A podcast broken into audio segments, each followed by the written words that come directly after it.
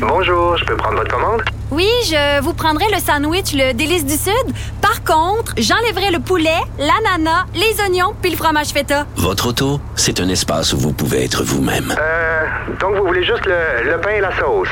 Oui, monsieur. Elle mérite d'être bien protégée. Et vous méritez d'être bien accompagné. Trouvez la protection la mieux adaptée à votre auto avec Desjardins Assurance et obtenez une soumission en quelques clics sur desjardins.com.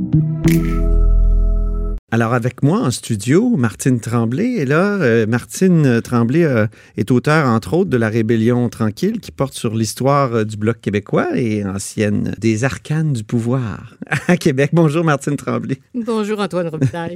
Alors, Martine Tremblay, on se met à reparler du Bloc québécois. Et même vous, tout à l'heure, vous me disiez, je savais pas qu'on allait en parler comme ça du, du Bloc québécois. Donc, c'est une surprise de le voir revenir comme ça. Ben, C'est-à-dire que c'est une surprise, c'est pas une surprise totale, parce qu'en début de campagne, on sentait bien qu'il y avait un mouvement qui paraissait quand même un petit peu plus favorable au Bloc que lors des deux dernières élections, mais je pense que personne s'attendait à ce que ça soit si fort que ça à ce moment-ci de la campagne. Et donc, effectivement, il y a une sorte de surprise, mais je pense que ça peut s'expliquer aussi. Comment ça s'explique?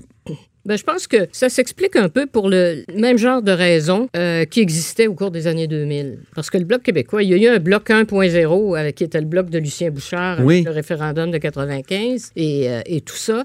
Puis après ça, il y a eu un Bloc de Gilles Duceppe pendant les années 2000, euh, qui est un Bloc qui cherchait à établir euh, une sorte de rapport de force à Ottawa, même si le mouvement souverainiste euh, est en déclin, même si le Parti québécois éprouvait d'énormes difficultés. Le Bloc québécois a réussi à représenter à Ottawa pendant, euh, jusqu'en 2011, en tout cas, très fortement, je dirais, la spécificité québécoise. Tu sais, on n'en parlait plus beaucoup de ça, mais je pense qu'il a réussi à faire ça, puis il est devenu l'instrument d'un rapport de force du Québec face à Ottawa. Et je pense qu'actuellement, évidemment, dans un contexte où on a un gouvernement du Québec qui a un nationalisme beaucoup plus affirmé, qui a des demandes très claires à Ottawa, c'est clair que le contexte pa- paraît favorable à la présence euh, d'une cohorte de députés à Ottawa qui serait fortement alignée sur les demandes du Québec. D'autant plus que c'est pas une campagne qui suscite un grand enthousiasme. Il n'y a aucun Non. des grands partis euh, fédéraux euh, aucun des chefs fédéraux qui suscite beaucoup d'enthousiasme au cours de cette campagne-là. Et donc, ça permet au Bloc de retrouver une sorte de légitimité aux yeux des Québécois. Quel parallèle on peut dresser entre le bloc 1.0, celui de, de Lucien Bouchard, et, et le bloc 2.0 et celui qui est en train de renaître, là? Ben, moi, je pense que ben, le bloc 1.0, je pense qu'on ne peut pas faire vraiment de comparaison. Le bloc 1.0, c'était le bloc axé sur la préparation de la souveraineté, euh, qui était euh, lié à la tenue d'un référendum sur la souveraineté qui a eu lieu en 1995 et qui devait durer très peu de temps, dans le fond. Oui. Il devait se faire à Rakiri. Le bloc que j'appelle le bloc 2.0, c'est le bloc de la résilience. C'est le bloc qui s'est trouvé, euh, je dirais, une nouvelle raison d'exister et d'être présent à Ottawa, qui a dominé la politique fédérale au Québec euh, pendant jusqu'en 2011, là, sans discontinuer.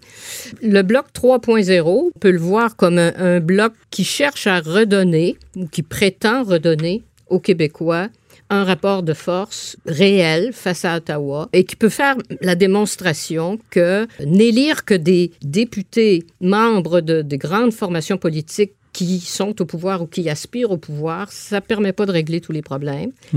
Euh, donc, les Il se retrouve électeurs- dans une dynamique euh, pan-canadienne qui est souvent euh, Ben, difficile pour euh, forcément. des élus du Québec. Forcément, c'est pas facile d'être un élu du Québec dans un contexte où où il y a des demandes très fermes du Québec. C'est pas facile d'être un député à Ottawa, membre d'un parti qui, lui, doit raisonner euh, from coast to coast. Et donc, le bloc apparaît comme une manière de dire, ben voilà, nous autres, on envoie à Ottawa des députés qui vont parler clairement pour nous autres, puis qui vont nous empêcher, dans le fond, d'être de se faire dire des choses qu'on n'aime pas. Est-ce que le bloc a été utile? Euh, il y a souvent un débat là-dessus. Puis je- si je me souviens bien de votre livre là, qui date de 2015, euh, vous, vous, vous démontriez qu'il y avait eu une certaine utilité. C'est-à-dire que le bloc a certainement été utile euh, dans des situations de gouvernement minoritaire à Ottawa Mhm. et aussi parce qu'évidemment, c'était le principal parti euh, fédéral au Québec. Et donc, Ouais. pour être utile, il faut deux ingrédients